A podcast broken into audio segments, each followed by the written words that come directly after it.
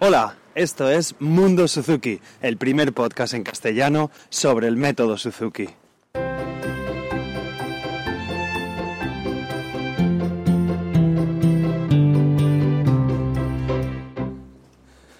Hola a todos y bienvenidos a un nuevo capítulo de Mundo Suzuki, el podcast donde hablo sobre todo lo relacionado con esta metodología. Bueno, yo soy Carmelo Sena, profesor de guitarra Suzuki, y a través de este podcast me gusta compartir mi experiencia en el día a día como profesor y todo lo que voy aprendiendo sobre el gran maestro Shinichi Suzuki. Bueno, el capítulo de hoy quiero hablaros sobre una cosa que me encanta, que es, bueno, la, musicalidad en música, valga la redundancia. Bueno, y es que en la creatividad en música, como dice el título, eh, nos da igual a la musicalidad, ¿vale? Quiero partir de, unas cuantas premisas que me gustaría indicaros. Por ejemplo, eh, tenemos que tener en cuenta que cada niño es un artista, ¿vale? Cada niño es un mini artista en potencia. Eh, antes que nada, que quería comentaros, permitirme que diga en el capítulo siempre hable sobre el niño, pero mm, sabéis que siempre me refiero al niño o a la niña, ¿vale? Igual que los padres o las madres, hablo, hablo en neutralidad, digamos, siendo con con el niño, ¿vale? Siempre os diré el niño, pero bueno, sabéis que os hago referencia tanto al niño como, como a la niña.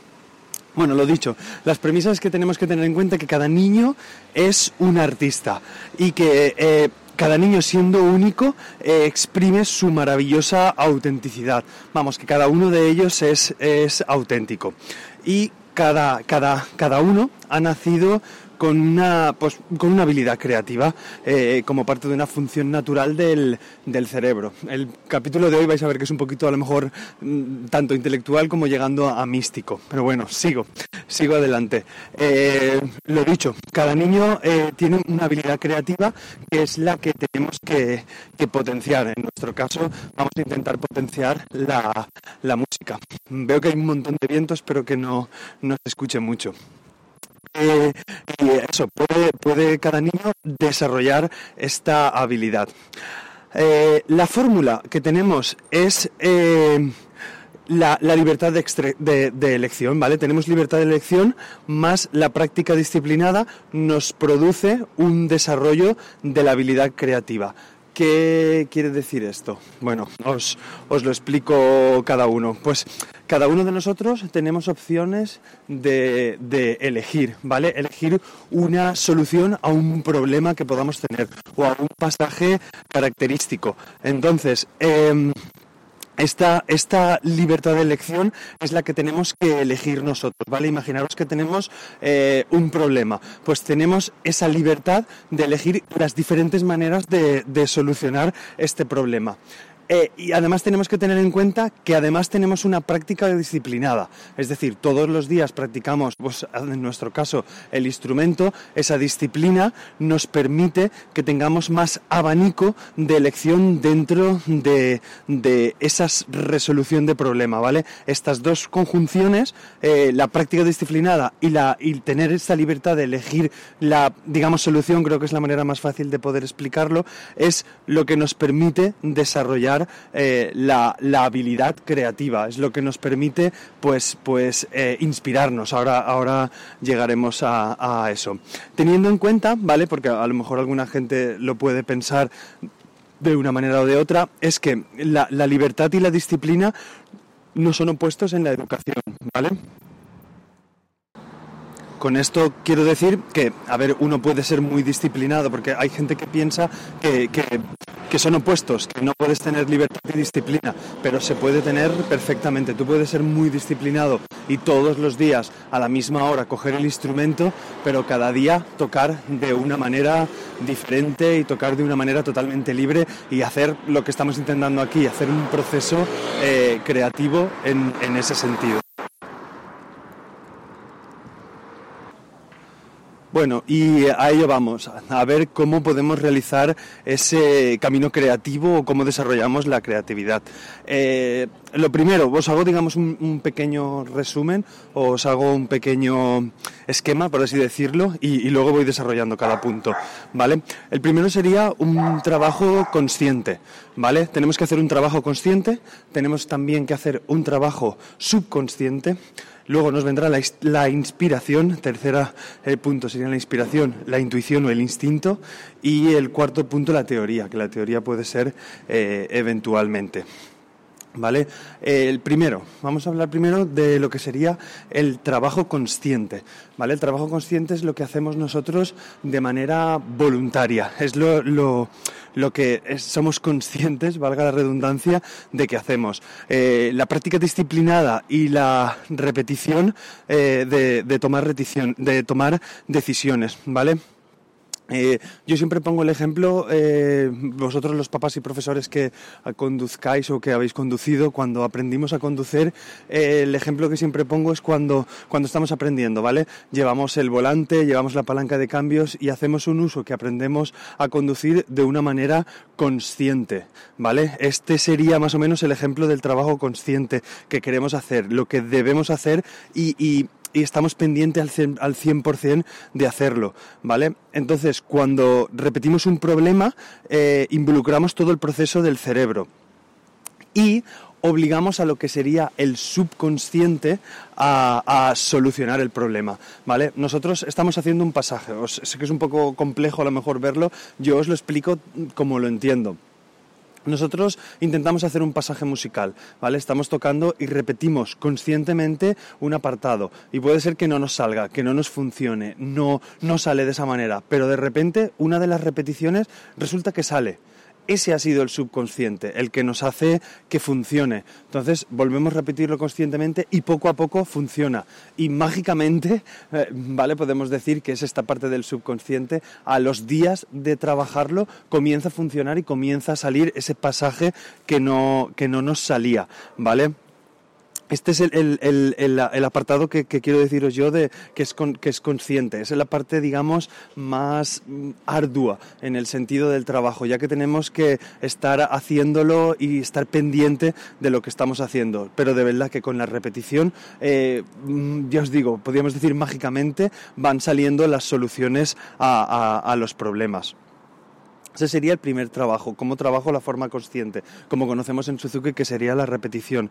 Y el segundo trabajo sería el subconsciente, ¿vale? Os estoy hablando de consciente y subconsciente, os voy a, leer, digamos, lo que sería la, definición en sí de, de subconsciente, ¿vale? La definición es conjunto de procesos mentales no percibidos conscientemente por el individuo, pero que pueden aflorar en determinadas situaciones e influir en su manera de actuar o en su carácter, ¿vale? Este sería el subconsciente, lo que nos, nos aflora detrás de lo que realmente pensamos de forma voluntaria, verlo así también, lo que piensas de forma involuntaria y lo que involuntariamente eh, eh, pensamos y es lo que os he comentado, la repetición consciente, ¿vale? La repetición es la primera llave del trabajo subconsciente. Yo siempre se lo digo a, los niños, cuando tocamos una obra, pues muchas veces en Suzuki, vosotros lo veis, las obras llevan repeticiones, ¿vale? Hay una repetición en la obra y los niños bueno, no lo hacen.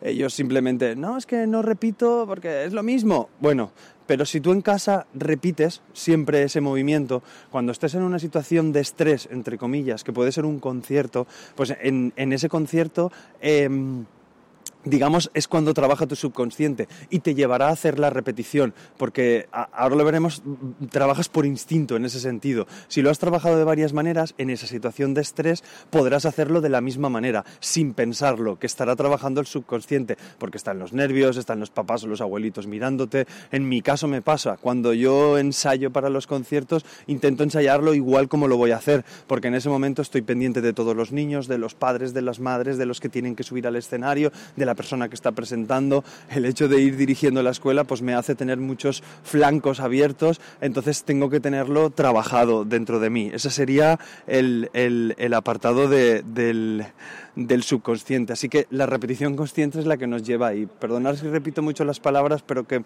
es un tema un poco ambiguo y creo que es la, mejor, intento explicarlo de la forma más sencilla o, de la forma en, que yo, yo lo entiendo, ¿vale? De todas maneras, os lo dejaré todo escrito en, la web del podcast para que si queréis ver el esquema de la idea que llevo, lo que quiero intentaros explicar, a lo mejor es un poquito eh, más, más fácil. Y una pequeña puntualidad, ¿cómo podemos desarrollar ese subconsciente? Que es lo que, lo que lo que vamos lo que, quiero animaros eh, tenemos que tener en cuenta que cada individuo tiene una especie de pequeño control sobre su subconsciente vale eso es lo que te digo. Pero tenemos que evitar el control absoluto. Tenemos que, que dejar que ese subconsciente vaya vale que es cuando nos llega el momento de inspiración. Eh, ¿Vale? ¿Veis por dónde voy? Quiero ir a llegar al proceso creativo. Estamos en el consciente, en el subconsciente y dejando un poquito ir el subconsciente con el trabajo previo hecho es donde llega la, inspiración, ¿vale? en un estado de relajación y de reposo, pues lo tenemos que ir aceptando y ver cómo se produce esa comunicación entre las dos partes del cerebro, entre la parte consciente y la parte subconsciente. Y ahora sí que os hablo ya de la inspiración, ¿vale? Que la inspiración es algo que, tenemos en nuestro cerebro, que debemos confiar que lo tenemos y además debemos que desarrollarlo, ¿vale? Son como, como tres puntos, podríamos ver. Es la inspiración, la intuición y el instinto. Son eh, tipos de pensamiento del, subconsciente que nos iluminan el cerebro, ¿vale? Son estos, la inspiración, la intuición y el instinto. Esos tres eh, muchas veces parecen venir de una parte, digamos, desconocida del cerebro, porque, bueno, la inspiración de dónde viene, la intuición y, el instinto, ¿vale? Muchas veces se habla del instinto animal, pero bueno, va, va eso por ahí. ¿Por qué? Porque estas tres son, son, digamos, una respuesta a nuestras necesidades. Normalmente el instinto es una respuesta física, Es una parte el instinto es una respuesta física, siempre se, ve como una parte animal de ese instinto. La inspiración, podríamos hablar que es una respuesta intelectual, una, respuesta automática, por así decirlo, eh, intelectual. Y la intuición es una respuesta a una necesidad física e intelectual, ¿vale? Digamos que la intuición llevaría las dos partes, tanto la intelectualidad como la parte física lo que os comentaba, el instinto está considerado a un nivel primitivo de pensar, que es, digamos, lo que se dice muchas veces que ha mantenido viva a una especie, es ese instinto que nos hace tirar para atrás, tirar para atrás o echar al freno en, una motocicleta o algo que, muchas veces nos, nos, ayuda, es una parte físico. Eh, aunque está considerado de un nivel primitivo, tenemos que tener en cuenta que es parte completa del cerebro, que lo tenemos todo ahí. Y es muy probable que, estas funciones eh, del, subconsciente desarrollen muchas de las, de las funciones primarias conscientes, ¿vale? Que siempre eh, están, están detrás. Esto nos lleva a la conclusión que, que, el subconsciente es capaz de encontrar las soluciones y el consciente es el que las busca. Es lo que os había comentado, digamos, al principio de, del podcast. Nosotros tenemos que, así a título resumen, que tampoco me quiero enrollar más con consciente y subconsciente, eh, os comento, título resumen rápido. Eh, nosotros tenemos que hacer esas repeticiones conscientes, tenemos que intentar buscar soluciones a problemas, a pasajes, a trocitos de música, a formas de interpretar, a todo lo que se nos pueda ocurrir, a problemas que podamos surgir tanto en música como en otras situaciones de, estudio. Hacerlo de manera para que poco a poco las soluciones vayan viniendo. Y es como podremos trabajar así la inspiración. Eso sí, cuando, cuando suceda, eh, no podemos, no podemos eh,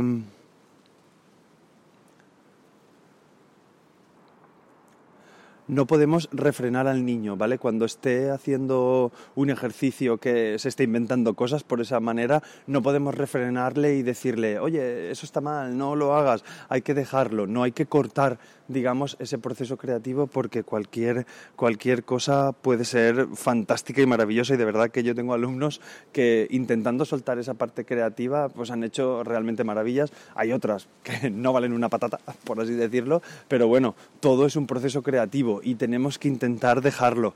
Eh, ampliaré un poquito más este tema sobre qué ambiente podemos hacer en clase y en casa para, trabajar este, este, apartado creativo y espero no haberos eh, liado mucho y haberos rayado mucho la cabeza con el consciente y el subconsciente. Quizás con una segunda escucha del, capítulo lo comprendáis o si no, eh, pasaros por la, web del podcast. Os repito cuál es, que os lo digo en todos los capítulos, carmelosena.com barra Mundo Suzuki y ahí además encontraréis otras formas de, contactar conmigo, con Facebook, Telegram, eh, Twitter, Instagram, ahí lo, lo, tenéis todo puesto. Y no quiero despedirme sin que si os gusta el podcast y los capítulos, pues animaros a que escribáis alguna valoración positiva en iTunes, en iVoox o Spreaker y que os suscribáis, porque así haréis más visible el podcast y más gente podrá conocerlo. Y una cosita más, siempre digo nada más, pero una cosita. Eh, sé que algunos lo conocéis, otros a lo mejor no. Bueno, yo hago además de este podcast de Mundo Suzuki, me gustan un montón las nuevas tecnologías, por eso hago esto del podcast. Y además tengo otro, otro podcast que se llama Control Parental, ¿vale? En el cual intento explicar lo que hago con mis chiquillos con las nuevas tecnologías, pues con los móviles y con las tabletas, los, la idea que tengo yo de uso sobre, sobre ellos. Bueno, últimamente pues todas las noticias que van saliendo sobre sobre control parental o sobre cualquier cosa relacionada con tecnología y niños, pues ahí os lo cuento, es una manera de explayarme. Si os apetece buscarlo, aunque en la web de, de carmelosena.com también lo encontraréis. Y ahora sí, nada más, no me lío mucho más. Buenos días, buenas tardes o buenas noches, depende de la hora que sea. Nos escuchamos en el próximo capítulo. Muchísimas, muchísimas gracias. Hasta luego.